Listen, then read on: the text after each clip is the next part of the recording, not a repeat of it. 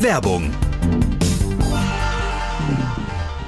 Hallo Andreas. Hi. Du, bevor wir demnächst mit dem Bobcast auf Tour gehen, müssen wir noch unsere Wünsche für das Catering im Backstage angeben. Ah, ja, genau. Ähm, das machen wir am besten wie bei den letzten Terminen, oder? Ah, fast. Ich hätte da nämlich noch einen Extrawunsch. Ah, so, so, der feine Herr Schwind hat einen Extrawunsch. Da bin ich ja mal gespannt. Ja, es geht mir nämlich um unsere Getränkeversorgung. Wir haben ja tapfer auf die viel zu süßen Limos und so weiter verzichtet, Ja. was mir schon manchmal schwer gefallen ist. Aha, und was schlägst du da jetzt vor? Hast du schon mal von Holy gehört? Holy, nee. Hab ich neulich mal probiert. Endlich ein Softdrink, der fantastisch schmeckt und kein Zucker, Taurin oder künstliche Aromen enthält. Ah, das klingt gut. Und was gibt's da so für Geschmacksrichtung? Da hast du jede Menge Auswahl. Mir schmeckt ja der Holy Iced Tea Peach am besten auf echter Teebasis. Aber es gibt auch Holy Energy, wenn du mal wieder auf der Fahrt zwischen den Gigs am Einschlafen bist. Das ist von Vorteil, ja. Mhm. Und für die Fitnessfans gibt's Holy Hydration mit einer extra Portion Elektrolyte und Mineralstoffen. Meine Empfehlung für alle, die zuhören, holt euch das Holy Starter Set Deluxe. Ideal, um sich durchs ganze Sortiment zu testen, ohne schlechtes Gewissen und Verzicht. Na, das hört sich gut an. Dann brauchen wir ja jetzt nur noch einen Code. Äh, Wir haben doch bestimmt einen für die Bobcast-Fans, oder? Den haben wir mit dem Code Bobcast5, alles groß geschrieben und Ziffer 5, gibt's 5 Euro Rabatt auf die erste Bestellung. Okay, dann bin ich sehr neugierig und probiere das auf jeden Fall aus auf unserer Bobcast-Tour. Wunderbar. Und alle, die uns zuhören, finden mehr Infos zu Holy unter weareholy.com slash Hashemitenfürst und in den Shownotes natürlich ein Link. Und hier auch nochmal der Code Bobcast5. Und jetzt geht's los. Wunderbar. Werbung Ende.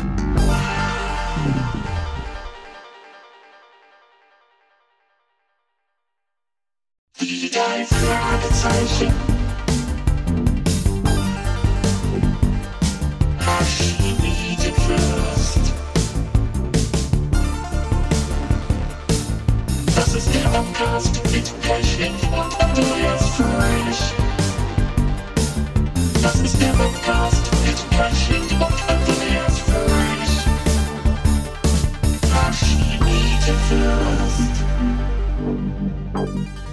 Halli, hallo und willkommen zur Folge 2. Hier sind Kai Schwind und Andreas Fröhlich. und wir sitzen immer noch bei dir, Andreas, im Arbeitszimmer. Ja. Es ist sehr gemütlich. dir hier? Mir gefällt es Ja, total. ich find's auch kuschelig. Das ist sehr schön. Dann, du hast ja auch einen riesen Schreibtisch hier. Der ist Der ist voll von meinem Vater noch. Oh ja, okay. Voller Papiere, unter anderem auch die Originalskripte, die wir ja Von Frau Körting. zur Verfügung gestellt bekommen haben. Das ist natürlich sensationell. ja. Genau. Und wir machen weiter mit unserem Deep Dive in die drei Fragezeichen Eine Folgen. akustische Tiefenbohrung. Das ist viel schöner als mein blöder Anglizismus.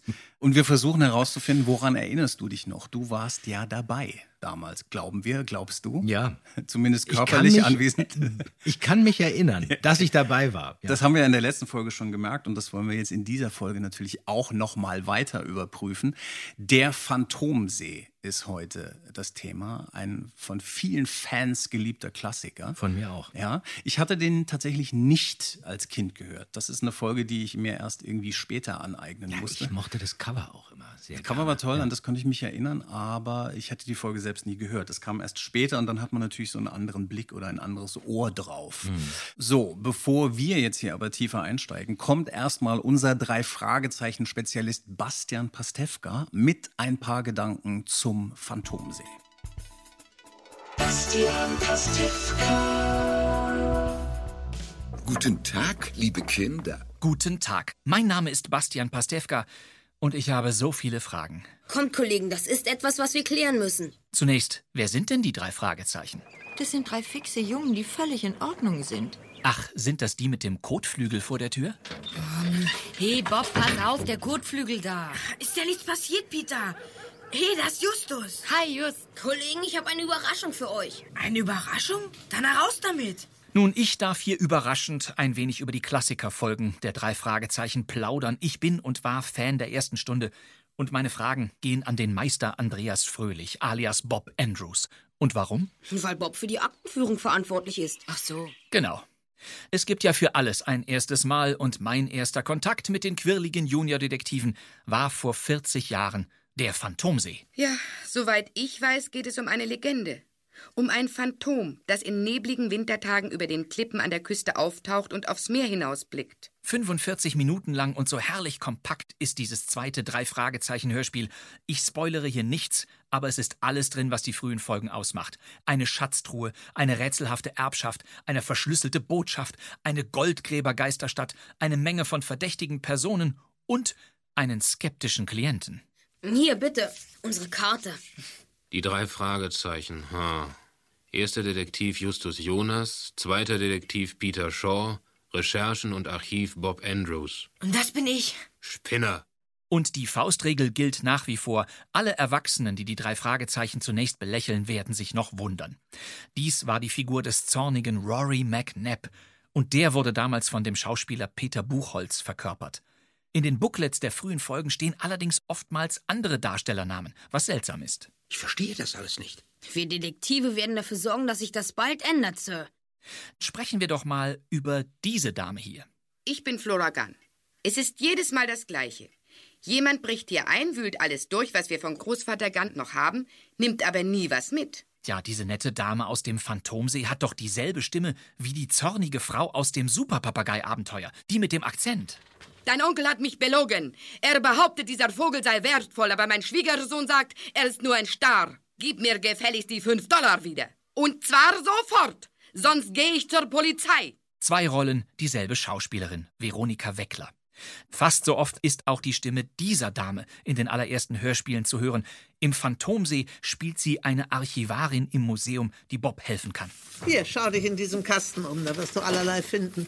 Das ist ja, als hätten sie auf mich gewartet. Ja, du bist ja nicht der Erste, der sich für die Archer Queen interessiert. Nein? Ja, und diese Stimme gehört der Schauspielerin Katharina Brauren. Ach, da kommt Professor Schall. Der kann dir sicherlich mehr darüber sagen.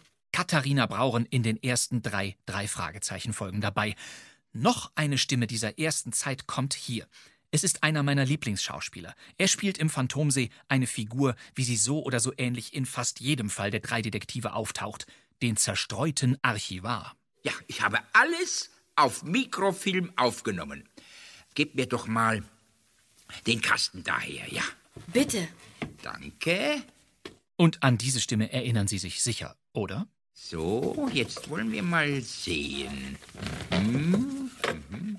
Ja, hier ist die Kassette Jahrgang 1872. Wahrscheinlich sagt Ihnen der Name hinter der Stimme nicht sofort etwas. Ernst von Klippstein heißt dieser Darsteller. Ja, ja, bei Reit und Söhne hat's gebrannt. Schiffszubehör en gros. Und natürlich habe ich als Kind ewig gedacht, dass das der Name des Ladens ist. Schiffszubehör en gros. Klar, irgendwann kapiert man es. 46 Jahre später oder so. Ich werde mal überheblich und behaupte, dass es eine Stimme wie die von Ernst von Klippstein heute nicht mehr gibt. Doch eigentlich wollte ich ja die ganze Zeit was fragen. Ach ja, stimmt ja. Also, lieber Bob, es geht um die drei Fragezeichen und der Phantomsee. Erstens. Wie war die Zusammenarbeit bei den Aufnahmen mit den Schauspielerinnen und Schauspielern, also etwa Katharina Brauren, Ernst von Klippstein oder all den anderen genannten? Habt ihr euch im Studio alle immer gesehen oder seid ihr auch mal getrennt aufgenommen worden? Zweitens, was zur Hölle ist bitteschön Ein Malaienkries. Ja, was ist ein Malaienkries? Lieber Bob, bitte hilf mir. Vielen Dank.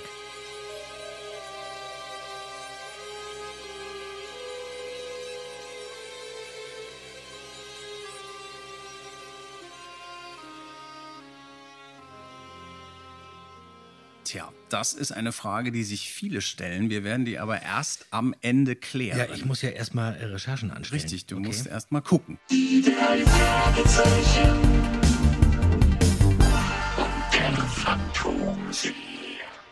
So, jetzt steigen wir mal ein. Ich lese mal wieder den Klappentext vor zum Phantomsee. Das ist ja schon ganz interessant.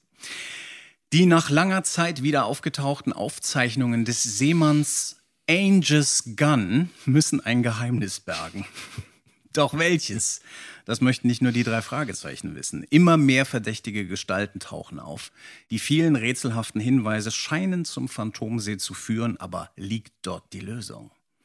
Ich finde ja, du hast den Namen falsch ausgesprochen. Findest du? ja, muss ich ganz ehrlich sagen. Nein, ja. echt? Okay, pass auf. Also, der große Elefant im Raum wird hier jetzt gleich erstmal nach vorne gezerrt. Angel's Gun. Millionen von Fans winden sich in ihren Betten beim Hörspiel hören zum Einschlafen voller Hass, weil das falsch ausgesprochen ist. Ich fand's total richtig. Das müssen wir jetzt mal klären. Angus, also im Schottischen, ein schottischer Ja, das Name natürlich ja alles sein. Angus. Ja. Nein, das musst du dir auch jetzt nochmal anhören, 40 Jahre später. Es ist falsch ausgesprochen, Andreas. Mhm. Es ist Angus. So, das ist ja nicht nur das, es gibt ja auch die berühmte Argyll Queen, das ist auch falsch. Das ist natürlich Argyle, die Küste, die Westküste von Schottland. Ja, ja. Jetzt erzähl doch, wieso, äh, da hat sich dann in Anführungsstrichen keiner Gedanken drüber gemacht oder äh, man wusste es einfach nicht? Versuch mal einem Kind beizubringen, Argyle zu sagen. Das, das klappt nicht. Das ist völlig unmöglich. Wir waren ja froh, wenn wir den Namen Smith richtig ausgesprochen haben. Ganz viele auch in alten Synchronisationen, die sagen Schmitz. Also Filme 50er Jahre, da wird dann aus Mr. Smith Herr Schmidt. Ja, das stimmt. Und ich fand das immer sehr charmant. Ich finde das ja auch sehr charmant, vor allem wenn man auch alte Radiohörspiele hört, äh, die dann irgendwie so, keine Ahnung, Edgar Wallace Sachen sind Paul oder Temple. Paul Temple, Ja. diese Geschichten, wo man merkt, das ist eine andere Generation an Schauspielern, die sich mit diesen englischen Begriffen und Namen Aber rumkämpfen kennst muss. du einen Amerikaner, der Berlin sagt? Natürlich. Ja. ja. Klar. So ist es. Nee, so ist es einfach. Ja. Aber es ist sozusagen noch viel mehr Englisch Ja. als Fremdsprache. Und ihr habt ja die ersten Folgen aufgenommen in so einer Übergangsphase vielleicht, wo auch Englisch präsenter ist, so in der Popkultur und so weiter. Ja, also an Ja. der Schwelle zu den 80ern.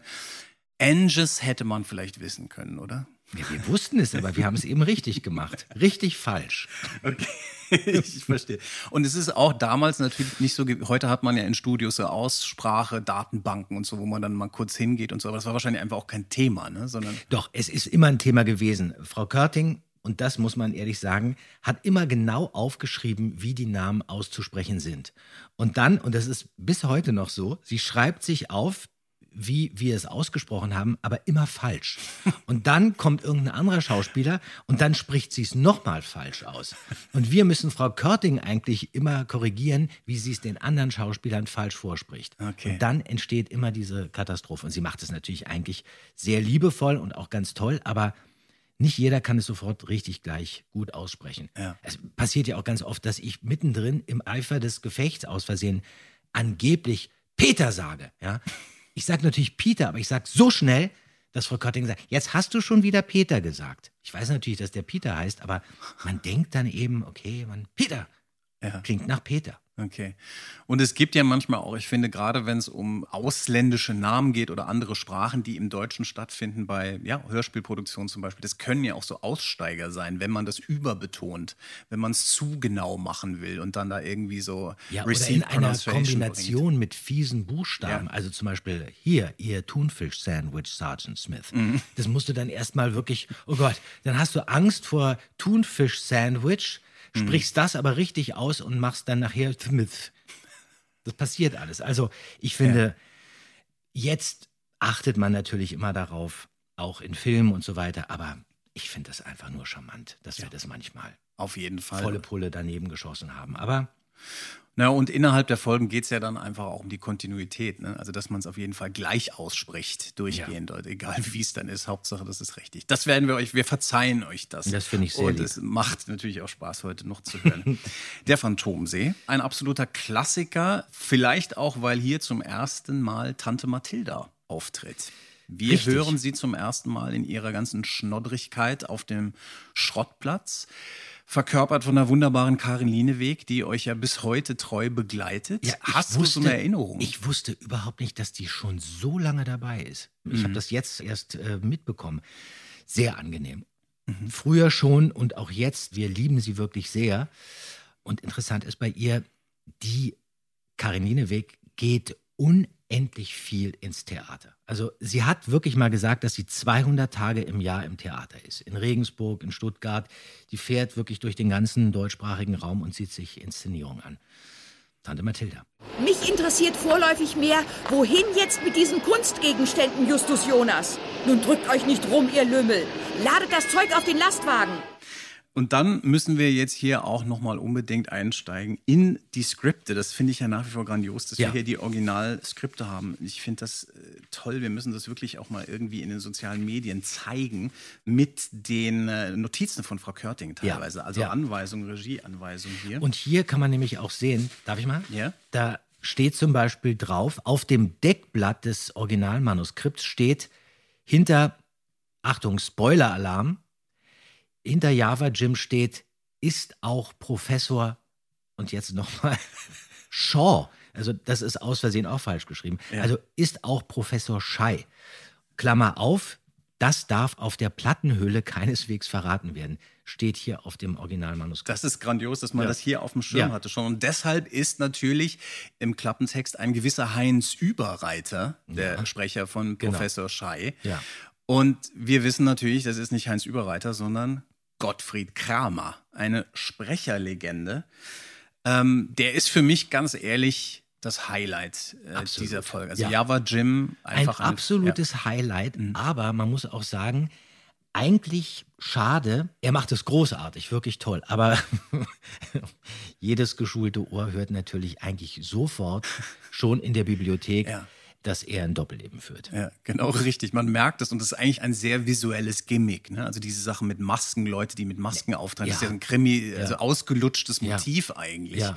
Trotzdem aber sehr interessant, sowas im Hörspiel zu versuchen, auf jeden Fall. Und er macht es ja eigentlich ein bisschen mehr durch die Haltung, Mhm. äh, als jetzt, ne, die, Ja, er hat ja so diese komische Haltung. Also er mümmelt so ein bisschen beim Sprechen und da kriegt das Ganze so was, als ob er so ein, ja, so leicht britisch ist oder so. Aber es ist natürlich offensichtlich. Ja, genau, man, man es merkt ist. es natürlich. Hast du denn Erinnerungen an ihn? Habt ihr das mit ihm zusammen aufgenommen, die Szene? Das haben wir auf jeden Fall mit ihm zusammen aufgenommen. Also Mhm. ich war schon immer ein absoluter Fan Ja. von dieser Stimme, von dieser wirklich markanten Reibeisenstimme. Der konnte ja auch unheimlich klingen, richtig Mhm. düster und dann auch ganz warm und liebenswürdig. Ähm, ich kannte diese Stimme schon vorher, nämlich Piggledy und Frederik. Genau, ja, genau. richtig. Das war da spricht er beide Figuren, Ja. also Piggledy und Frederik und auch den Erzähler. Ja. Dann ist er natürlich legendär Oscar in der Sesamstraße, Kit bei Mhm. Ja. Knight Rider. Für mich ist es auch Piggledy und Frederik absolut vorher, was ja auch so eine ganz lustige, merkwürdige Nummer war. Also gerade ihn als Sprecher auszuwählen für passt so perfekt. Also passt Ja, wunderbar, ja. passt wunderbar. Äh, Das ist klasse, ja. Und er ist die bekannteste Stimme von Marlon Brando. Okay. Neben Harald Junke und Helmut Kraus, Helmut der Kraus. ihn auch schon mal gesprochen hat. Richtig, genau.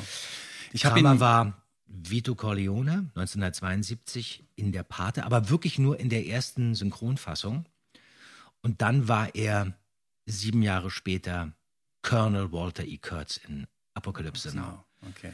Und bei dieser Stimme von Gottfried Kramer habe ich damals im Kino im Zoopalast in Berlin Gänsehaut bekommen. Ein Film, den ich in der alten Fassung mindestens 30 Mal gesehen habe und wirklich jeden Satz mitsprechen konnte. Und 2001, ganz interessant, habe ich ja die Dialogregie für die 50 Minuten längere Redux-Fassung übernommen. Und da war Gottfried Kramer schon tot. Der ist 1994 verstorben. Und da habe ich dann Thomas Fritsch auf Marlon Brando besetzt. Und ich weiß noch, das Grauen, also die letzten beiden Worte von Marlon Brando, da waren die Aufnahmen schon fertig, aber Tommy Fritsch meinte, Moment mal, äh, das hat mir nicht so gefallen, ich glaube, ich kann das besser. Dann haben wir nochmal ein Studio angemietet und die letzten beiden Worte im Liegen aufgenommen. Hat sich Tommy Fritsch auf den Boden gelegt. Das Grauen. Das weiß ich noch. Aber jetzt äh, zurück zu Gottfried Kramer. Wie sah der denn aus? Ich habe lustigerweise kein, kein Bild. Für mich ist es Captain Iglo in der Vorstellung. Und das genau tut so man ihm, sah er aus. wirklich? Nein, wirklich. Interessant. Du kommst, das ist das Bild. Ja, so, er hatte so einen kleinen Bart unten und ich habe ihn erlebt in Berlin. Er war ja Hamburger, aber er war auch ganz oft in den Berliner Synchronstudios bei ich weiß es nicht mehr genau, entweder bei Kojak oder bei Straßen von San Francisco, da sprach er meinen Großvater, glaube ich. Und er war mir sofort sympathisch, weil Gottfried Kramer hat sich, wenn er sich versprochen hat, unglaublich aufgeregt. Der war super nett, aber sobald er sich versprochen hat, hat er aufs Pult gehauen, hat teilweise das Pult auseinandergerissen. Das hat er dann gemacht, wenn er sich dreimal hintereinander an der gleichen Stelle versprochen hatte.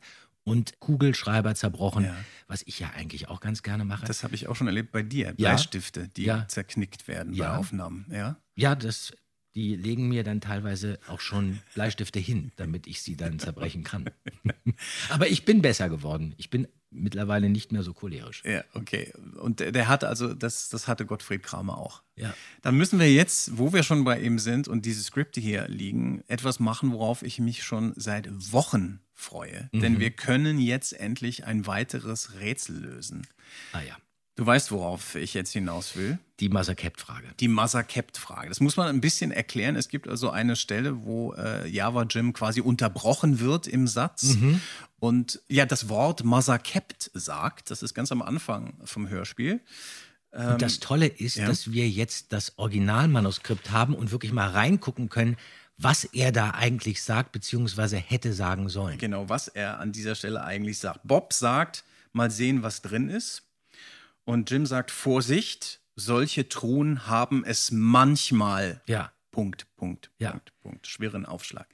Das heißt, was hat er da gemacht? Er hat.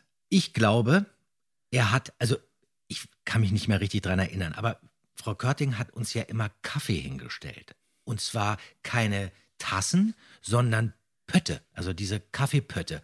Manchmal hat man dann im Eifer des Gefechts mit den Händen immer vor dem Mikrofon rumgefummelt und durfte die natürlich nicht umhauen, diese Pötte. Also hat man die oft in die Hand genommen. Und ich kann mir vorstellen, dass das passiert ist beim Spiel, dass ihm der Kaffeebecher aus der Hand rausgerutscht ist und dann dieses Wort entstanden ist, obwohl er eigentlich manchmal sagen wollte. Also manchmal ist verrutscht und äh, verunglückt und aus manchmal wurde Masakep. Vorsicht! Solche Truhen haben es mal zerkippt. Ah, ein Messer! sowas lautmarisch. Und es ist ja so ein kleiner Running Gag geworden. Wir haben das ja auch beim Taipan bei der Show eingebaut an so einer Stelle. Aber ich muss ganz ehrlich sagen, ich war erstaunt, wie verhalten die Reaktion da. Genau. Es gab immer ähm, so vier, fünf Leute Ja, von aus irgendeiner 12.000, die sich kaputt gelacht haben Genau. und alle anderen. Ich weiß noch, das hatten wir bei der Premiere, da waren Ja. wir so ein bisschen baff, weil wir dachten, Ja, das, äh, das ist wird ein Riesenlacher, Ja, da genau. steigen die Leute aus, aber das kam dann nur so vereinzelt aus den Ecken. Aber gut, das ist was für die Konnoisseure und die freuen genau. sich jetzt Die- auch da, darüber. Wir haben ja auch Zuschriften bekommen, die fanden es ganz toll, dass wir diesen Gag da eingebaut haben. Aber ich habe auch wirklich gedacht, das wird jetzt der Renner. Aber Ja, genau. wie man sich Man muss kann. genau hinhören und jetzt haben wir das aber gelöst. Das ist Aber ja sehr was schön. ich noch ganz interessant finde, bei Google findet man aktuell 3160 Ergebnisse zum Masakep. Das muss man sich mal vorstellen. die sich alle auf das Massakept beziehen oder bedeutet das noch was anderes? Nein. Ja, okay. Das ist unser Masakep. Ich fühle mich jetzt fast schlecht, dass wir das gelöst haben. Das ist ja eigentlich auch immer ganz schön, wenn man sowas im Mystischen lässt. Naja, Ja, egal. gut. Jetzt haben wir das gemacht. So, aber jetzt noch was, wo wir die Skripte hier schon haben. Äh, Ich habe nämlich noch was anderes gefunden, was ich spannend finde. Auf Seite 17 gibt es eine Stelle hier, wo Bob eigentlich Mhm. laut Skript zum ersten Mal das Wort Recherche gesagt hätte. Ja. Da wird aber vorher irgendwie abgeblendet. Wir können ja in die Stelle mal ganz kurz reinhören. Alle Fensterläden sind geschlossen und verriegelt. Irrtum. Das Fenster da nicht. Ja, Komm, wir steigen ein. Mr. Ortega hat es uns ja erlaubt. Wir dürfen uns hier umsehen. gern tue ich es nicht. Gern tue ich es nicht. Ja. So. Der Satz geht nämlich jetzt eigentlich weiter mit, aber was sein muss, muss sein, sonst kommen wir nicht weiter. Und da ich für Recherchen zuständig bin und dann sollte eigentlich abgeblendet werden. Richtig. Aber ich glaube, und ich weiß das noch ganz genau, ich weiß eben nicht, ob es an der Stelle war, aber ich gehe stark davon aus, weil es wirklich das erste Mal war, dass ich das überhaupt sagen musste, dass ich natürlich nicht gesagt habe Recherchen, sondern Recherchen. Und dann gab es einen fünfminütigen Lachanfall von der versammelten Mannschaft. Und schon wieder war ich der Trottel. Und dann hat man gesagt, na komm, wir blenden vorher schon mal. Aber das ist auch ganz schön hier im Skript Ja, zu ich meine- sehen, weil hier sieht ja. man nämlich den Pfeil, Ja. der setzt schon auf dem Take an Ja, und man hört abblenden. auch, dass der, dass der Satz eigentlich noch weitergehen müsste. Genau, richtig. Na gut, mittlerweile kann ich es ja sagen. Genau, du kannst es sagen. Der arme Bob. Ich finde aber trotzdem, dass man merkt, dass du immer sicherer wirst. Also auch schon im Superpapagei der letzten Folge, die wir besprochen haben, äh, kämpfst du sehr klar, aber du wirst immer sicherer. Und hier ist das ja auch hörbar. Du hast ja auch so Soli, äh, kann man sagen, ab und zu. Es gibt In der hier, ne, Bibliothek, in der da bin ich Bibliothek. auch ziemlich stolz drauf. auf Richtig, das ist- finde ich sehr gut. das ist muss ich eine- ganz ehrlich sagen. Ich fing an, mich da frei zu spielen. Da Mhm. hatte ich meinen Text geübt, ich hatte verstanden, was ich sage. Und hilfreich war es auch immer, wenn Frau Körting uns bestimmte Worte betonungsmäßig unterstrichen hat. Das weist auf einen Schatz hin. Auf den Schatz. Kannst du dich da an die Aufnahmen noch erinnern? Weil da bist du ja mit ein paar absoluten Ikonen im Soul. Natürlich mit Gottfried Kramer, Und der Katharina Professor. Braun, ja. Katharina Braun taucht auf und auch Ernst von Klippstein.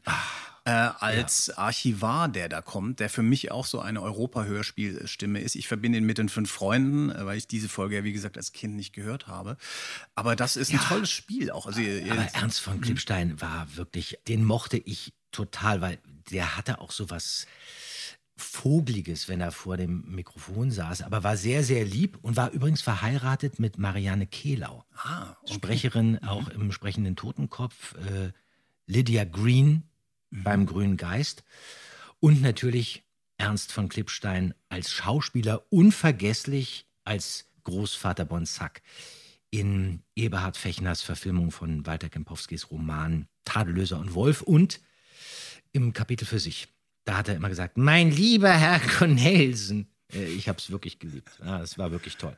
Das ist zum Beispiel etwas, ein Kapitel für sich, das höre ich mir als Hörspiel sozusagen an, indem ich die DVD bei mir im Auto, da lasse ich den Ton mitlaufen und höre einfach nur die Filmtonspur. Beim Fahren und Beim äh, Fahren, genau. ja, bin ich unterwegs. Das heißt, Ja. es geht nur um den Ton. Ja. Und das ist interessant, weil der auch so ein Beispiel dafür ist, ich nenne es immer Hörspiel-Tourette. Wenn man so gewöhnt ist an die Art, wie bestimmte Sprecher bestimmte Sachen ausgesprochen haben, dass man das manchmal wie so Flashbacks kriegt. Nur die Art der Betonung aus alten Hörspielen. Und du ne? hast dir auch von den Leuten unendlich viel abgucken können. Du hast Mhm. gemerkt, wie sie sich Zeit lassen. Also wie er zum Beispiel, ja, ja, dann, und dann fängt er an mit diesem, in dem Archiv, was er da sucht, die Diskette soll eingelegt werden. Und man merkt, ah, der Text, den er zu sprechen hat, man hat das ja immer mitgelesen, wie er das gestaltet, dass er sich unendlich viel Zeit lässt damit und das wirklich richtig erstmal gucken und sehen. Und das meinte Frau Körting auch immer zu uns, weil wir natürlich am Anfang als Sprecher immer viel zu schnell waren. Ja. Lasst euch Zeit. Denn nur so entsteht dann auch dieses Bild Ja. vor dem geistigen Auge des Hörers. Und wenn man dann mit so jemand zusammen spielt, dann legt man sich wahrscheinlich auch mehr noch auf das Tempo dann drin. Dann Ja. merkt man, ne, ich kann hier atmen ein bisschen. Was aber ja. teilweise auch passiert, du bist so gebannt von dem Spiel, dass du deinen Einsatz vergisst. Wie macht er das? Ist ja irre. Mhm. Du hörst dann wirklich richtig zu. Ja, sehr interessant. Und das ist vielleicht eine ganz schöne Überleitung zu einem der ikonischsten Sprecher aus der Welt der drei Fragezeichen, nämlich Peter Passetti, der Originalerzähler der drei Fragezeichen, der hier auch natürlich wieder im Einsatz ist, als Alfred Hitchcock auch wieder, wobei das in der Folge gar nicht richtig erklärt ist. Es ne? steht im Manuskript Ja. drin, Mhm. Hitchcock, Ja.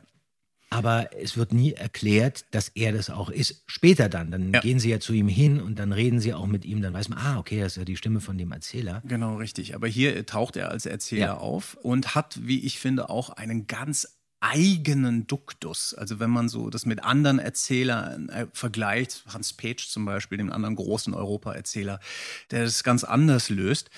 Erstmal würde mich interessieren, war der denn auch bei den Aufnahmen dabei? Habt ihr den erlebt mal, Peter Passetti? Nein, weil der Erzähler wurde immer separat aufgenommen. Mhm. Also ich habe ihn nie getroffen bei den drei Fragezeichen. Er war wirklich auch so ein Grand Seigneur. Wenn Ja. er da ankam, Frau Körting hatte dann alles wirklich für ihn vorbereitet, weil er war ja dann schon eine Ikone. Jeder kannte Peter Passetti.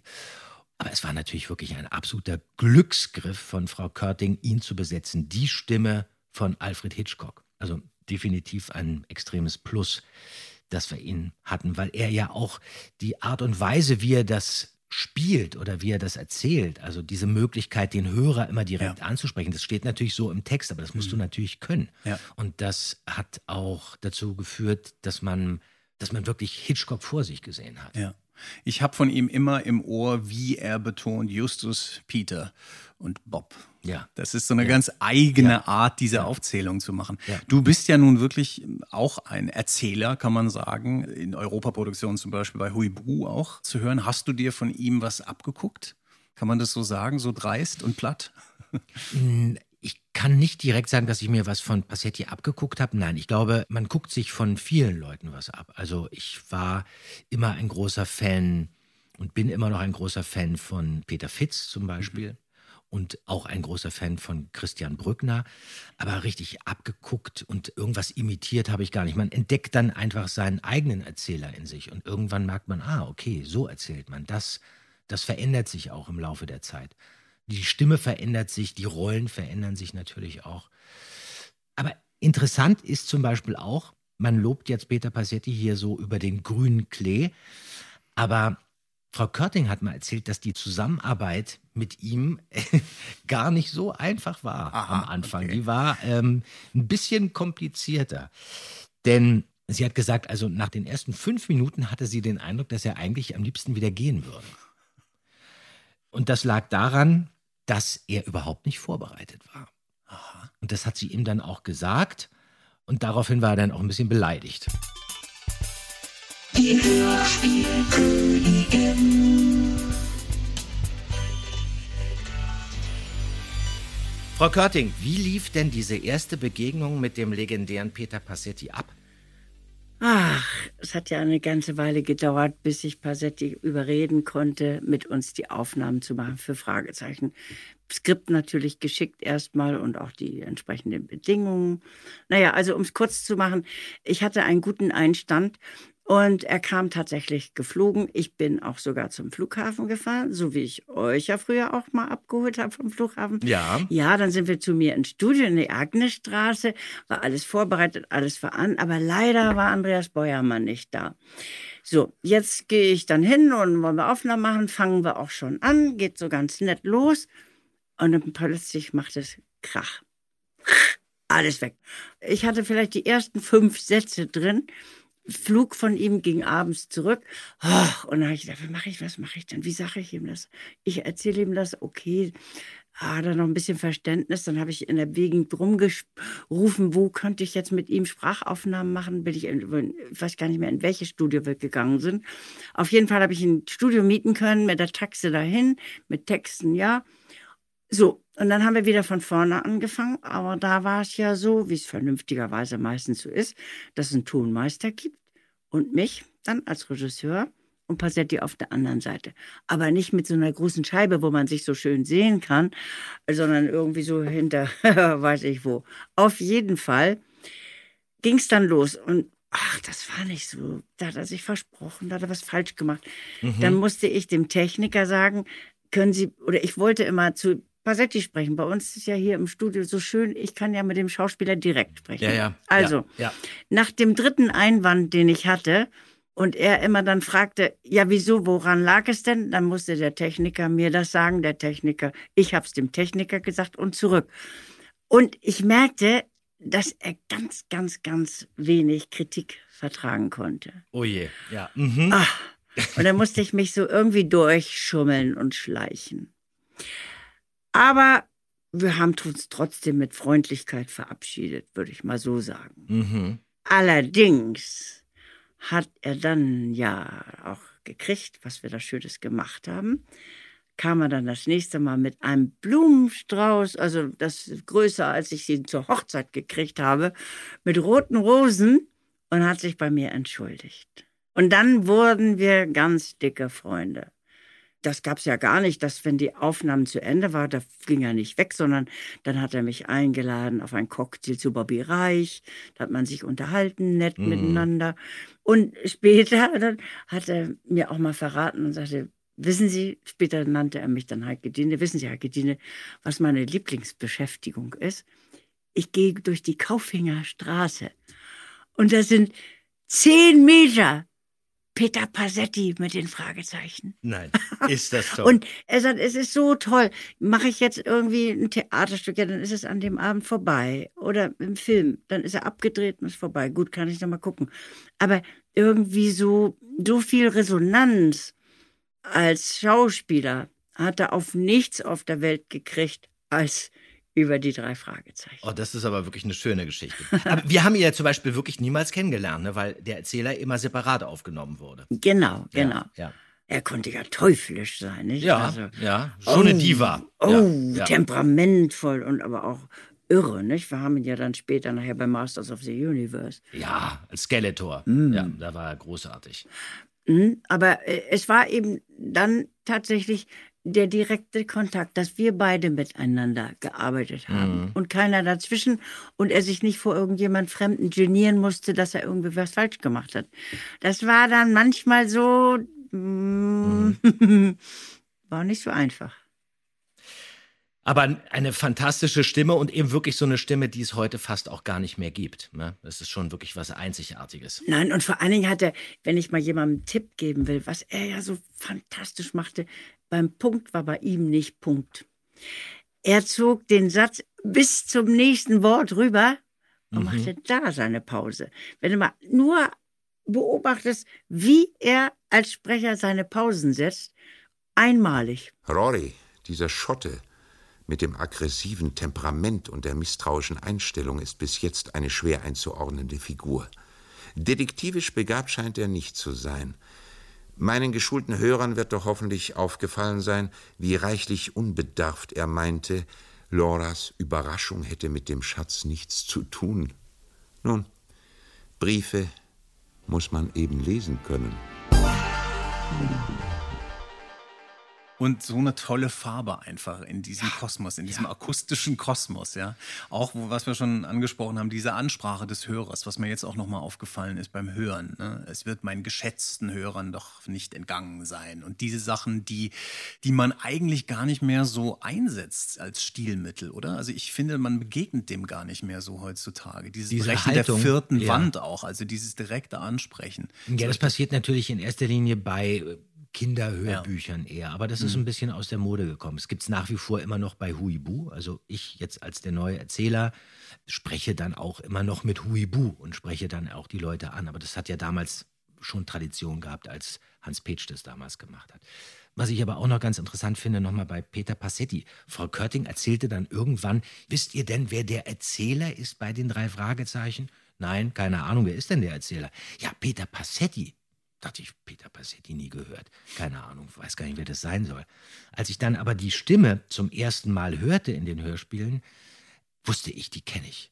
Die kenne ich aus unzähligen Hollywood-Produktionen der 50er und 60er Jahre. Und was man ja auch überhaupt nicht weiß, Peter Passetti war zum Beispiel Cary Grant in Indiskret. Der hat Gary Cooper gesprochen, Orson Welles in Die Lady von Shanghai, der war Joseph Cotton in Citizen Kane, also alles solche riesengroßen Dinger. Gregory Peck, er war Charles Lindbergh, James Stewart. Er war einmal Humphrey Bogart in äh, Wir sind keine Engel und in den 40er Jahren, das wurde da synchronisiert, John Wayne zweimal. Okay, das wusste ich Ja. auch nicht. Okay, ja, dann ist es natürlich wirklich, und- äh, größer geht's ja dann nicht. Ja, und diese Stimme kennt man natürlich. Mhm. Nicht nur von den drei Fragezeichen, aber er war unendlich stolz darauf, dass er der Erzähler sein durfte. Und ich glaube auch, dass das vielen von diesen Schauspielveteranen so ging, geht, die vielleicht erstmal gesagt haben, naja, ist so ein Kinderhörspiel, mache ich mal mit, nehme ich mal mit und die dann im Nachhinein gemerkt haben, was sie da im Prinzip, wo sie da beteiligt sind, was es für ein Erbe ist, wie viel Generationen das beeinflusst hat und wo sie wahrscheinlich von all dem, was sie gemacht haben, am meisten drauf angesprochen Ja. werden. Ja, irgendwie, Ja. das ist interessant. Ich habe noch eine Stelle gefunden, in die würde ich gerne mal reinhören. Die musst du mir mal erklären, Andreas. Da hast du eine sehr schräge, merkwürdige Lache. Komm, wir hören mal rein. Sieht gar nicht schlecht aus, die Puppe. Und lachen kann sie auch. Wir sind hier in Powder Gulch, äh, in so einer Art Westworld-Setting. Ja, irgendwie sind da ja so, äh, also es ist ja eine Touristenattraktion Ja. und ihr habt fürchterlich Angst. Mhm. Äh, erstmal werdet da beschossen und dann merkt man aber, nee, es sind ja nur Puppen, es sind ja nur Figuren. Und Mhm. dieser Lacher hier, Ja. äh, ist der ein Ergebnis davon, dass du dich ein bisschen äh, mehr entspannt hast im Studio? Ja, ich war dann ganz entspannt und musste dann lachen. Ähm, das ist natürlich klar. Man hört es auch wirklich. Wir haben das wahrscheinlich mehrmals aufgenommen und es wurde und wurde nicht besser, weil wir wirklich gelacht haben. Wir haben natürlich während der Aufnahmen unendlich viel rumgealbert und haben uns natürlich auch immer wieder zusammengerissen, aber unsere Lachanfälle waren wirklich berüchtigt. Ganz besonders, wenn wir schon so angegackert waren. Das passierte dann, einer verspricht sich, der muss lachen, dann wird das Ganze wiederholt, dann verspricht er sich nicht mehr, aber dann lachen die anderen, weil sie nur darauf warten, dass er sich wieder verspricht. Und dann wird das wiederholt und mitten in der Aufnahme kommt dann, was weiß ich, die Feuerwehr vorbei, dann lachen wieder alle und irgendeiner bricht mit dem Stuhl zusammen. Und das passierte natürlich ganz oft. Und dann klappte das nicht, dass dieser Satz irgendwie ordentlich rüberkam und völlig hysterisch. Und dann hat man einfach genau das genommen, was man zur Verfügung hatte. Und dann haben alle eine halbe Stunde Pause gemacht. Aber ich habe Frau Körting da eigentlich auch immer bewundert, weil sie nie wütend wurde, sondern eigentlich immer geduldig war, gesagt, okay, jetzt haben sie ihre fünf Minuten. Meistens hat sie dann sogar mitgelacht, hat uns kurz in den Garten geschickt. Dann gab es einen Kakao. Und dann kamen wir dann irgendwie nach einer halben Stunde wieder und dann haben wir wieder gelacht. Das, Das passierte. Das passierte. Und ihr wart, man darf natürlich nicht vergessen, dass ihr dann auch voll in der Pubertät wart. Ja, natürlich. natürlich. Also da war wirklich über jeden Mist alles gelacht. witzig. Ja, Äh, okay. über Sachen, die überhaupt nicht witzig waren. Eine andere Sache, die ich äh, toll finde in dieser Szene, ist, dass hier die ikonischen Europa-Schüsse zum Einsatz kommen. Die können wir auch nochmal hören. Bleib, wo du bist, Justus! Und das ist ja das, was ich finde auch die Hörspiele bis heute ausmacht, dass Frau Körting und andere Minninger da im Prinzip immer wieder auf die gleichen Geräusche zurückgreifen.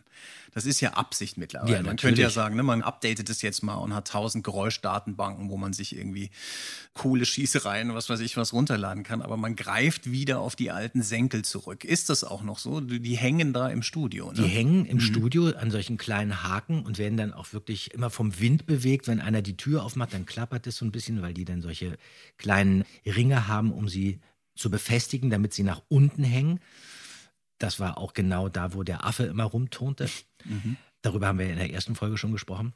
Aber ich mag diese wiederkehrenden Sounds, weil man sich natürlich immer wieder orientieren kann. Ah, okay, jetzt kommt das Windheulen. Ah, die Glockenbojen, auch schon tausendmal gehört. Das Blubbern zum Beispiel auch bei meinem Lieblingshörspiel Schatz im Silbersee. Wenn ein wirklich ein Schaufelraddampfer kommt, blubbert es. Und wenn jemand ähm, ins Wasser fällt, blubbert es genauso wie beim Schaufelraddampfer. Das ist etwas, man kann sich orientieren, man weiß, das sind die Geräusche. Die knarrende Tür, die fast auch immer dieselbe war, die ähm, gerade erwähnten Pistolenschüsse, die wir gehört Genau. haben, Hufgeklapper. Alles klang extrem vordergründig, war aber meiner Meinung nach immer genau auf den Punkt, weil fast noch besser als in Wirklichkeit. Ja, genau, weil sie werden so hervorgehoben Ja. irgendwie dadurch. Ne? Und sie befeuern auch nochmal so ein Phänomen, was ich total faszinierend finde, dass ich, wenn ich die alten Hörspiele höre, jetzt in meinem fortgeschrittenen Alter, immer noch eigentlich das gleiche Kopfkino habe, was ich als Kind hatte, was wirklich ein, ein ganz besonderes Hörspiel-eigenes Ja. Phänomen Ja. ist. Ja, und das liegt natürlich auch an den Geräuschen, die so weitergeführt Mhm. werden bis heute. Was ganz interessant ist, dass Frau Körting ja viele Geräusche auch wirklich selber aufgenommen hat. Es gibt da so eine Doku aus den 80ern, ich glaube von 1984, da steht sie wirklich an der Alster und angelt den Sound der Wellen, die äh, ans Ufer schlagen. Und sie haben ja auch ganz viele Geräuscheschallplatten rausgebracht. Und ich glaube, auch einige Geräusche, die wir beide so schön finden, findet man auch auf diesen alten Geräuscheschallplatten. Ja, das ist wirklich toll. Apropos, wie hast du eigentlich jetzt zur Vorbereitung die Folgen angehört? Hast du die auf Platte gehört oder auf Kassette oder wie hast du das gemacht? Ich habe die alle ähm, bei Spotify gehört. Okay. In der neuen Abmischung. In der neuen Abmischung. Interessant, denn ich habe mir tatsächlich die alten, soweit ich sie habe noch, und das sind auf jeden Fall fast die ersten 30, äh, die alten Kassetten, die Originalabmischungen. Die hast du alle Die habe ich noch alle. Mit der ganz alten Musik. Mit der ganz alten Ah, ja, Musik. okay. Ich habe die irgendwann auch mal digitalisiert, alle. Und das war interessant, nochmal zu hören, dass die natürlich auch auf diese Kassettensituation abgemischt uninszeniert waren, dass Mhm. man also irgendwann umdrehen musste. Ja. Natürlich. Und da gibt es beim äh, Phantom eine ganz tolle Stelle. Wir sind ja beide große Liebhaber dieser Orchestermusik der alten. Betty George. Betty George, Ja. oft aufgeführt im Booklet. Und da gibt es einen ganz tollen Übergang, also von Seite 1 auf Seite 2, Mhm. wo so ein Orchesterstück einmal aufflammt und dann auf der nächsten Seite weitergeführt wird. Und das fand ich ganz toll, das so in der, in der alten Mischung noch Können wir das mal hören? Das machen wir. Also bis später, Just. Komm, Bob. Thank you.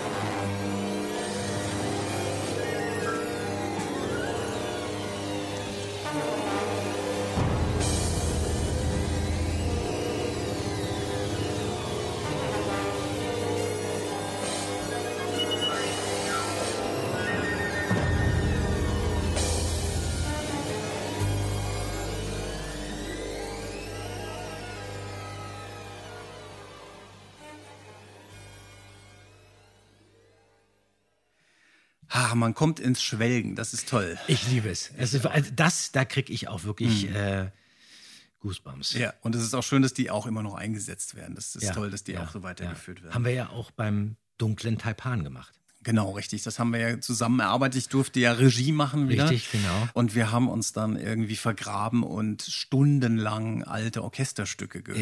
Ja, das war toll. Äh, Und dann ausgesucht und die auch im Soundtrack äh, verwertet. Und es Ja. war auch immer toll zu sehen, jeden Abend wieder auch immer so ein Raunen durchs Publikum geht, wenn die Interessant Stücke war natürlich, du hast gesagt, ah, jetzt wünsche ich mir das Stück. Und er hat gesagt, nee, Moment mal, ich hätte gerne lieber das. Ja, das finde ich auch gut, aber ich dachte, das könnte man da machen. Aber es war, das hat wirklich Spaß gemacht. Ja. Da haben wir ja auch eine große Leidenschaft. Auf jeden Fall, das, das macht immer sehr Score, viel Spaß. ja. Unbedingt. Und wir haben, glaube ich, die anderen ein bisschen genervt auch damit, aber das gehört auch dazu. Das ist ja auch gut geworden. Richtig.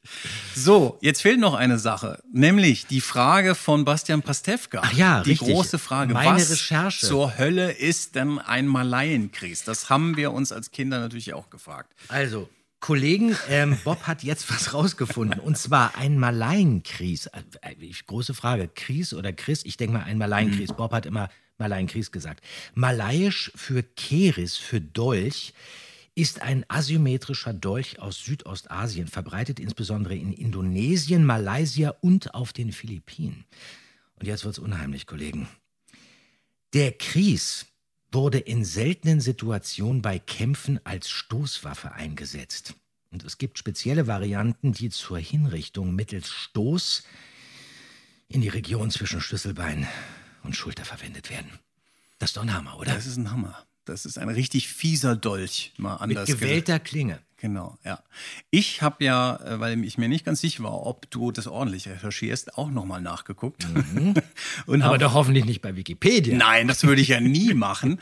Und habe aber da also irgendwo gesehen, dass es auch Teil des Weltkulturerbes ist, dieser Malaienkries, dieser malayische Kries. Das heißt, Aber nur der aus dem Phantomsee. nur der aus. nur der einzige. Sehr schön. Dann haben wir das auch geklärt. Und müssen natürlich bei unserem bahnbrechenden Konzept beim nächsten Mal über Folge 3 sprechen. Ich freue mich schon. Den Karpatenhund. Den liebe ich. Ich auch. Ein wirkliches Highlight. Das dann in der nächsten Folge. Bis bald. Ciao. Tschüss.